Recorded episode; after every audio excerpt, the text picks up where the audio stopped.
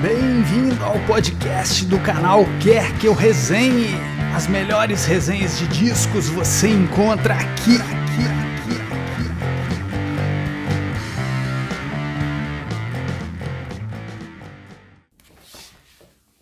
O pessoal, André Marques, canal Quer Que Eu Resenhe. Vou de volta aqui, né? Depois de, de um, um bom tempo, né?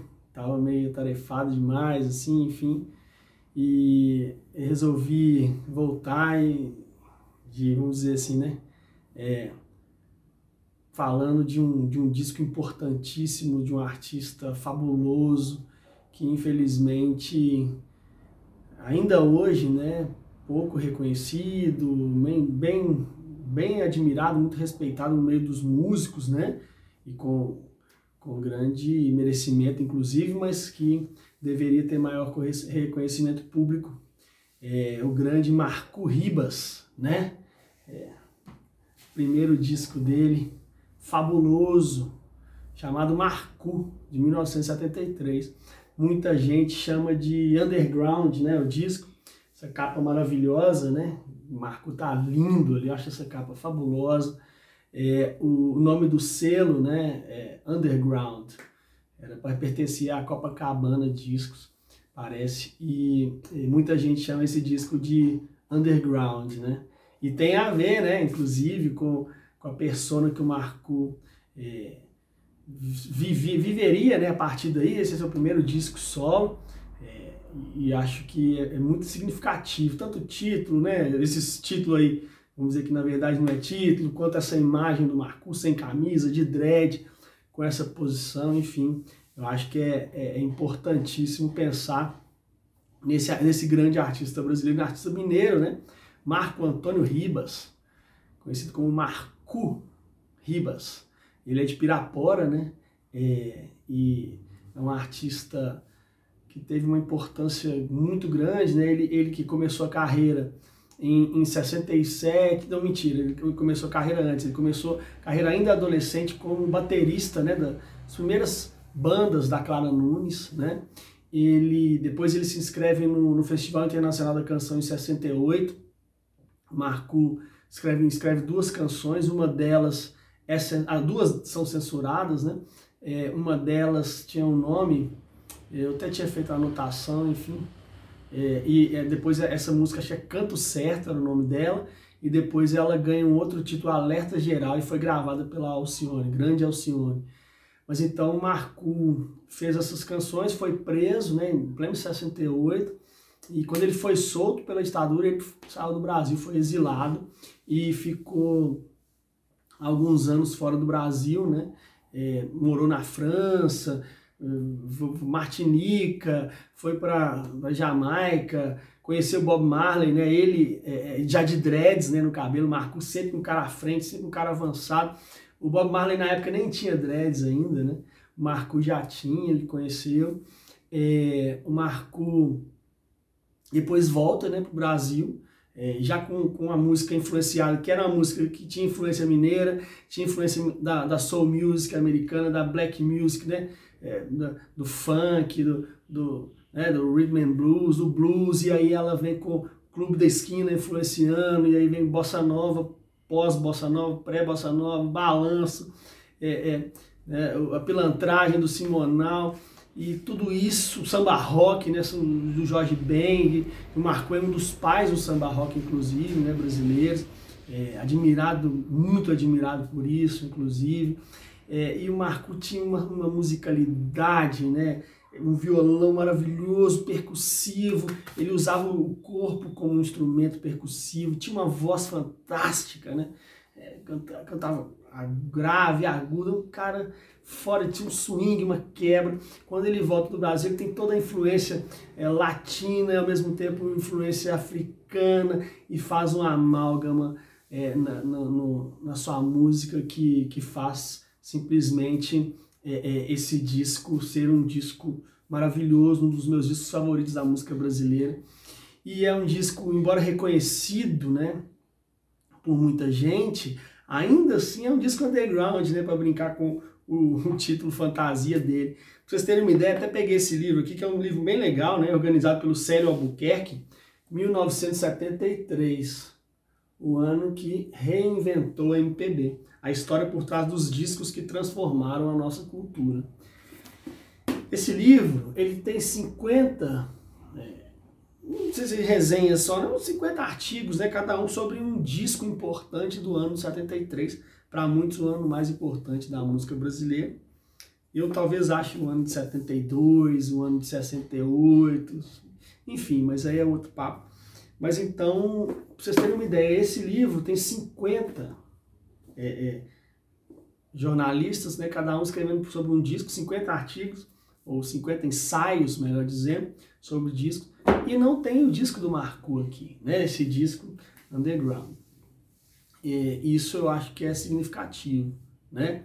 O, o, esse disco ele saiu em 73 é, e é, é simplesmente um, um, arraso, né? vamos dizer assim, é um, é um disco fabuloso. Quando a gente vai falar sobre o Marco também, a gente não pode esquecer que é, música brasileira, né, um manancial sem fim de maravilhosos artistas e, e discos e músicos, enfim, é, teve ali no início dos anos 70, né, é, e durante a década de 70 principalmente, um, alguns artistas que foram chamados né, pela imprensa, imprensa, muito a contragosto né, deles, artistas, enfim, como malditos, né? É, o que, que seriam os artistas malditos? Aqueles que, embora tivessem talento, genialidade, fossem grandes músicos, grandes compositores, fizessem canções que tinham apelo popular, mas muitas vezes por flertarem com a vanguarda ou por outros motivos, às vezes motivos até é, é, racistas, né, enfim, é, ficavam à margem né, da indústria e do sucesso popular. É, a gente dá exemplo, o Tom Zé né, foi considerado né, um artista maldito, o, o, principalmente na década de 80, é, o, o, Luiz Melodia, Jardim Macalé, grande Sérgio Sampaio, né, esses todos são grandes, e, o, o, e aí já na vanguarda paulista ali, o Itamar Assunção principalmente, né? Artistas cuja genialidade assim, é inquestionável, são maravilhosos, mas que é, ficaram com essa pecha né, de malditos e isso comprometeu, inclusive esse, essa pecha, né, esse apelido aí dado pela imprensa, comprometeu talvez né, é, um, um maior estouro, sucesso popular desses grandes artistas. Por que eu estou falando isso? Porque o Marco nunca foi colocado nessa vala, mas ele talvez seja o mais maldito, entre aspas, dos malditos, porque ele ficou sempre à margem né, da indústria.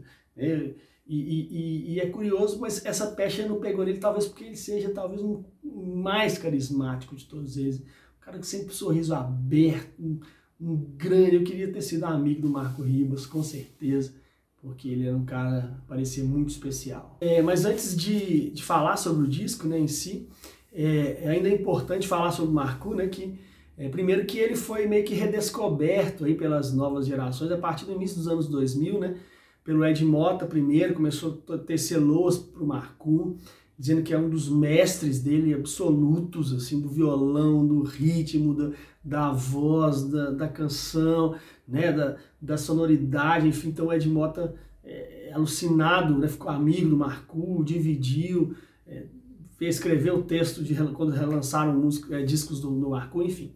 O Marcelo D2, né, é, rapper carioca, grande Marcelo D2, do Planet Ramp, inclusive, quando lançou seu disco, talvez clássico e solo, né, é, é, A Procura da Batida Perfeita, Talvez a música mais famosa do disco, né, além de qual é, é A Maldição do Samba. Uma música fantástica que é toda sampleada da música Zamba Bem do Marco, tá nesse disco, né? Então, é mais uma importância aí. Ainda voltando um pouco no tempo, né, nos anos 80, o Marco ficou famoso porque ele tocou no, no, e participou do clipe do, do Mick Jagger, do disco solo do Mick Jagger, né, a música X The Boss. E no ano, em 85, e no ano seguinte, em 86, ele toca no disco Dirty Works do, do, dos Rolling Stones, né? Ficou bem, bem famoso, essa famosa essa participação e tal. Voltando um pouco no tempo, em 71, né, Marco antes de voltar do exílio ainda, ele participa lá na França né, de, um, de um filme do Robert Bresson, dos grandes mestres, né, um dos grandes diretores da história do cinema. É, o filme chama quatro noites de um sonhador, quatro sonhos, uma coisa assim. É, ele toca, o Marco toca a canção Porto Seguro dele, né, que está nesse disco, inclusive, é, no filme, né? É bem bacana a participação dele, dá para achar no YouTube ele cantando e tal, bem massa. O Marco era um cara super carismático, assim, onde ele ia, todo mundo gostava dele, sempre sorrindo, sorriso aberto. E, e, ele era um cara multitalentoso, né? Porque além do talento na música, ele era um grande ator. Ele participa de filmes brasileiros emblemáticos, assim, Uma Onda no Ar, né? Que fala sobre a fundação da Rádio Favela, Belo Horizonte. Ele participa de um, do, do filme Batismo de Sangue, né? Ele faz o Carlos Marighella no filme. É, Marighella, que no filme recente, dirigido pelo Wagner Moura, é vivido pelo, pelo outro músico, né? O seu Jorge também, grande atuação do seu Jorge, inclusive. O Marcu já viveu então o Marighella. E um filme fantástico, acho que de 2008, chamado Chega de Saudade, da Laís Bodansky, o Marco participa do filme, ele participa, é um filme que se passa em bailes, né, da, da, da, da terceira idade ou da melhor idade, é, já nesses anos 2000, e aí o pessoal indo, né, e aí a banda que toca nesse baile é formada por vários músicos fantásticos, e os vocalistas dessa banda são simplesmente Elza Soares e Marco Ribas, dois gênios, né?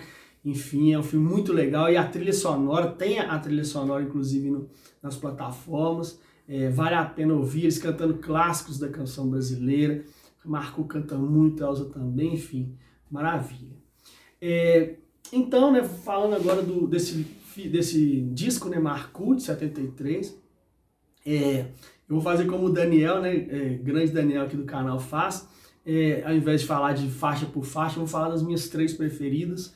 É, eu, eu, eu, amo essas três canções, eu amo esse disco, esse disco é irretocável. Mas essas três canções, elas são as que mais me pegaram. Né? A primeira, a mais famosa talvez do Marco Ribas, que é Zamba Bem. Eu falei que ela já foi sampleada até pelo Marcelo D2, né? Que é uma música fantástica, é um samba rock todo cheio de palavras inventadas, né? Enfim, e essa música tem, além de uma sonoridade fantástica, letra é um ritmo contagiante, é um clássico absoluto da música brasileira, da música preta brasileira, da música é, do samba rock brasileiro, da MPB, do, de tudo, né? É um cacicaço, né? Tem banda que, que formou carreira a partir dessa canção. Por exemplo, a banda Clube do Balanço, né? É, não fosse essa música, não existiria. Uma banda que retomou nos anos 2000 é, toda a estética do samba rock. Enfim, essa música Zamba Bem, né? O Bem de Benjó, provavelmente, né? De Jorge Ben na época é, ela foi censurada, era uma letra toda inventada, só com o Marco fazendo vocalizes, né, e fazendo, uma, né, inventando palavras e tal, e cantarolando, e a música sem letra, então, foi censurada, porque os censores acharam que ficaram incomodados, achando que tinha alguma coisa ali nas entrelinhas, ou que tava, aquelas palavras queriam dizer alguma coisa em alguma língua, mas eram neologismos, enfim, vocalizes do Marco. E aí o Marco escreveu, tinha que ela ia ser censurada, ele escreveu então ali na hora, né? Conta a lenda que ele escreveu ali na hora a letra e mandou para já já devolveu para o censor. Ah, não tá assim, pode passar. Passou e aí quando ele foi gravar, ele gravou do jeito que ele quis. Grande Marco. E as outras duas canções que eu acho assim, simplesmente fantásticas desse disco, né? Uma é um Biri é uma música do folclore africano, de Angola, né? Angolano e o Marco dá toda uma cadência, uma malemolência e uma beleza, né? De, é de uma pungência a canção, uns, um cantarolar, um, uns, as vocalistas cantando, gente, nossa, é a coisa mais linda do mundo, né? É, inclusive os vocais lembram, né, os vocais daquelas cantoras que cantavam com Jorge Ben, né? É, é, aquelas, fazer aquelas vocalizações, aquele coro fantástico de mulheres em um ritmo todo quebrado, né? É,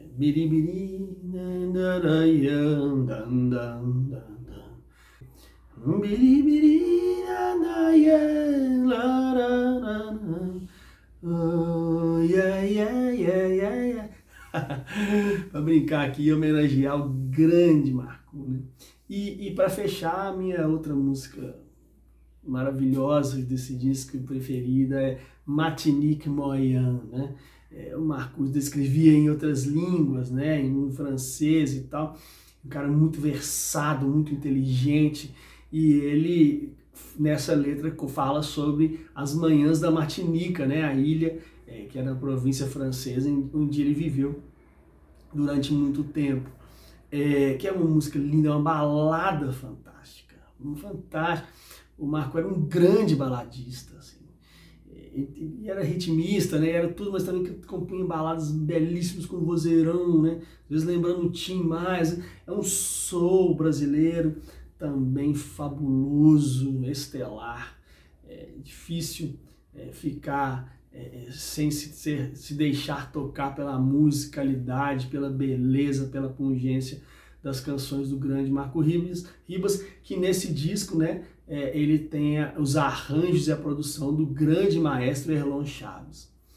É, as outras canções do disco também são fabulosas, vale a pena. Infelizmente esse disco está fora de catálogo, não está na, nas plataformas, mas está inteirinho no YouTube, né? Aqui inclusive está lá.